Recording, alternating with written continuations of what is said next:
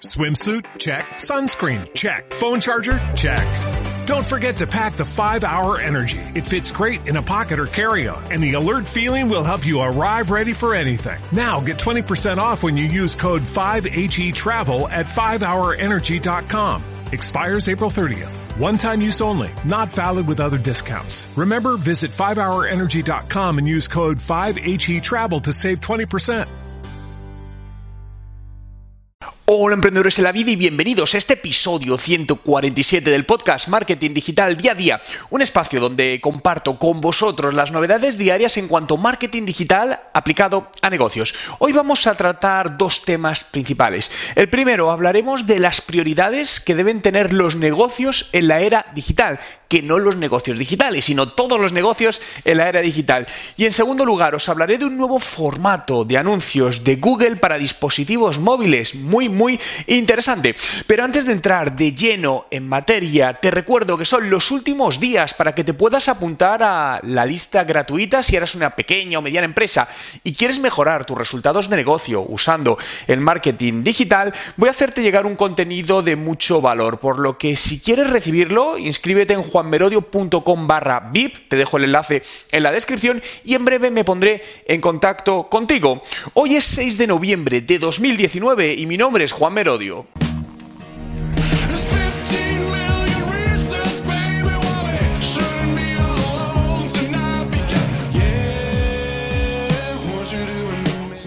Y comenzamos hablando de prioridades en los negocios en la era digital. Eh, no sé si tenéis la misma sensación que yo, pero a lo largo, fijaos, llevo 20 años dedicándome al mundo digital, pero si cojo los últimos 10 años, por ejemplo, tengo la sensación de que el mundo digital y los consumidores, ¿no? los usuarios a nivel de consumidores, hemos evolucionado muchísimo. Pensad cómo utilizamos la tecnología o cómo éramos hace 10 años y cómo lo somos ahora, es decir, ha cambiado radicalmente, pero por el lado de las empresas no veo un cambio tan grande. Veo que la mayor parte de las empresas, más o menos, siguen haciendo lo mismo que hacían hace 10 años. No incluyo, obviamente, empresas nuevas que han salido, sino empresas que vienen ya del pasado. Y esto creo que es algo realmente preocupante, ¿no? Y esto es lo que está llevando a que, bueno, pues ciertas empresas tengan problemas. Fijaos que ayer estaba escuchando, no, ayer o el, domingo, ¿no? Un vídeo de Euge Oyer, que de hecho os lo recomiendo seguir porque es un gran emprendedor del que se puede aprender, donde hablaba del caso de, de la marca de moda Forever, eh, Forever 21, esta marca de ropa que ha quebrado. Es decir, es una marca de ropa creada hace más de 20 años, ha sido súper exitosa y ahora ha quebrado, bueno, y explica algunas de las razones de, de la quiebra, ¿no?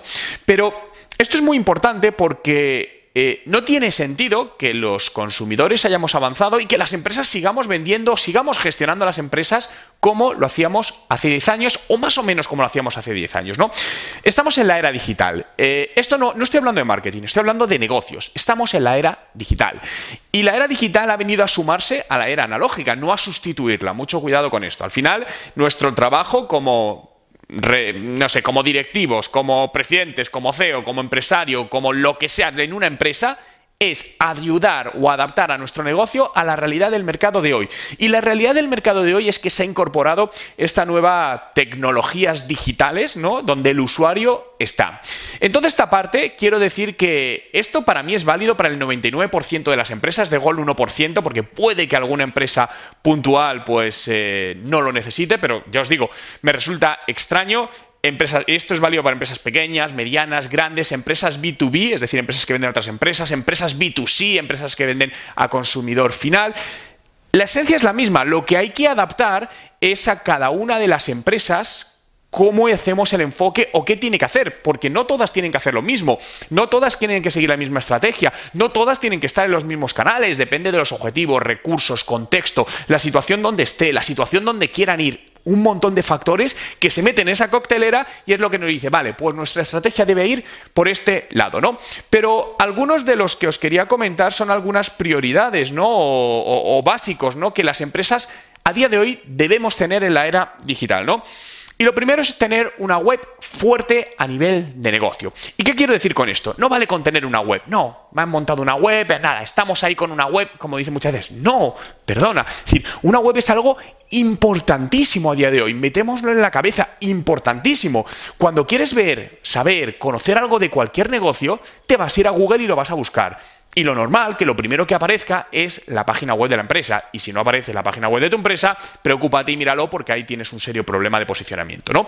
Pero esto no es el mundo digital. Pensemos, tú has podido reunirte con alguien o en un evento presencial conocer a alguien, te deja su tarjeta y lo que voy a hacer es, ¿quién es esta empresa? Y me voy a Google y lo busco.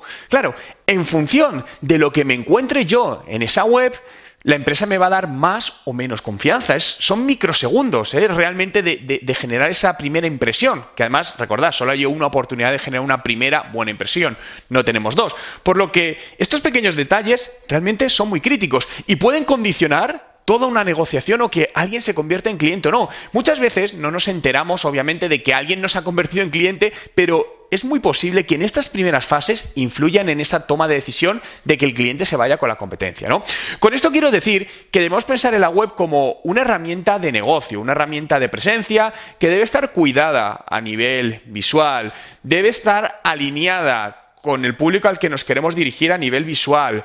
Debe estar programada y definida estratégicamente con la misión que queremos que nuestra web cumpla. Puede ser meramente informativa, puede ser para captar datos de posibles clientes, puede ser para vender productos online, puede ser para pedir presupuesto, puede ser para muchas cosas. Pero tenemos que tener claro qué objetivo queremos que cumpla la web. Y en principio recomendaría trabajar un único objetivo, en principio. Luego eh, se podrían trabajar varios, pero por hacerlo de una manera faseada, ¿no?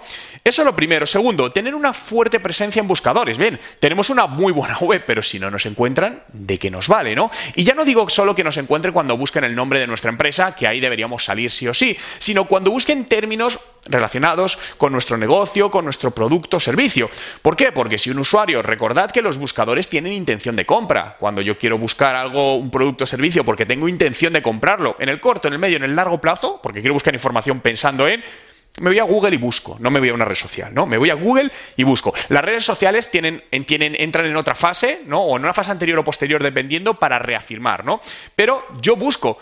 Y las empresas que me aparecen ahí, las primeras, son las que entraré. Si mi empresa, por buena que sea, la mejor, la más competitiva, el que mejor servicio al cliente tiene, el mejor precio, todo lo mejor, pero no estás ahí, tienes un problema de visibilidad.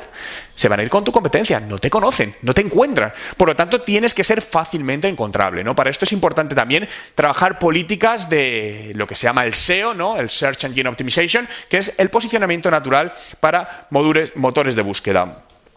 También tenemos que ser activos en las redes sociales. ¿Cuáles? Depende. Depende de tus recursos, depende de los contenidos que generes, depende de quién es tu público objetivo.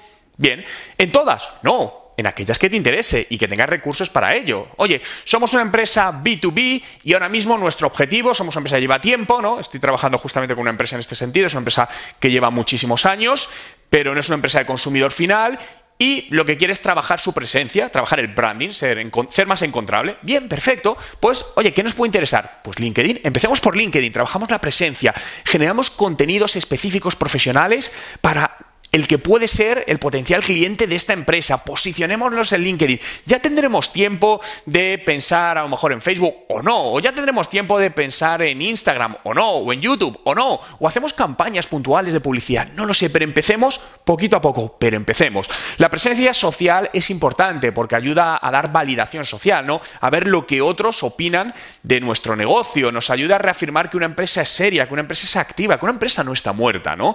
Y esto, insisto, puede marcar la diferencia en que alguien decida contactarte por email o no. O alguien decida coger al teléfono que aparece en la pestaña de contacto de tu web y llamarte o no. Porque mmm, nos habrá pasado a todos, ¿no? Que estás buscando varias empresas de un producto y hay algunas que es que no me da confianza. Claro, si no tuvieses más empresas la llamabas monopolio, pero salvo que trabajes en un sector que, que, tengas el monopolio, no es lo habitual, ¿no? Por lo tanto, tenemos varias opciones y llamamos a las que nos genera una mayor confianza. También debemos generar campañas efectivas de publicidad digital, incluyendo publicidad en redes sociales. Pueden ser de muchos tipos, pueden ser campañas destinadas a que un público que no nos conozca nos pueda conocer. Pueden ser campañas destinadas a que el público que ya nos conozca, ya ha tenido un punto de contacto con nuestra web, le reafirmemos. Imaginaos campañas publicitarias enfocadas a las personas que han visitado la web nuestra en los últimos 7 días o algunas partes de la web. Y lo que hacemos durante otros 5, 6, 7 días, les estamos impactando por distintos canales, redes sociales, con el objetivo de buscar una, una conversión o no, o con el objetivo de, de generarle mayor notoriedad de la empresa en ese momento. Bien, pero tenemos que tener una estrategia publicitaria al respecto y debemos invertir obviamente en la parte de móvil y buscar soluciones de negocio digitales, ¿no?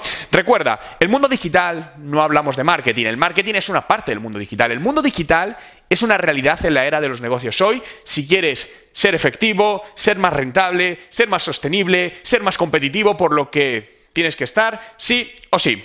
Y la siguiente noticia de la que os quería hablar es un nuevo formato que Google de anuncio que ha presentado, ¿no? Para móviles. Fijaos que hay un problema, o había un problema que ya lo están solucionando, con la publicidad móvil, y es que al haber tantos tipos de pantallas, de formatos, es muy difícil que todo, que un anuncio se adapte perfectamente a todos los móviles, todas las pantallas, con una buena experiencia de usuario. Se intenta, pero no es del todo. No es del todo perfecto, ¿no? Para solucionar este problema, fijaos que Google acaba de lanzar unos, eh, un tipo de formato publicitario de anuncio para móviles que se llaman banners de anclaje adaptativo, ¿no?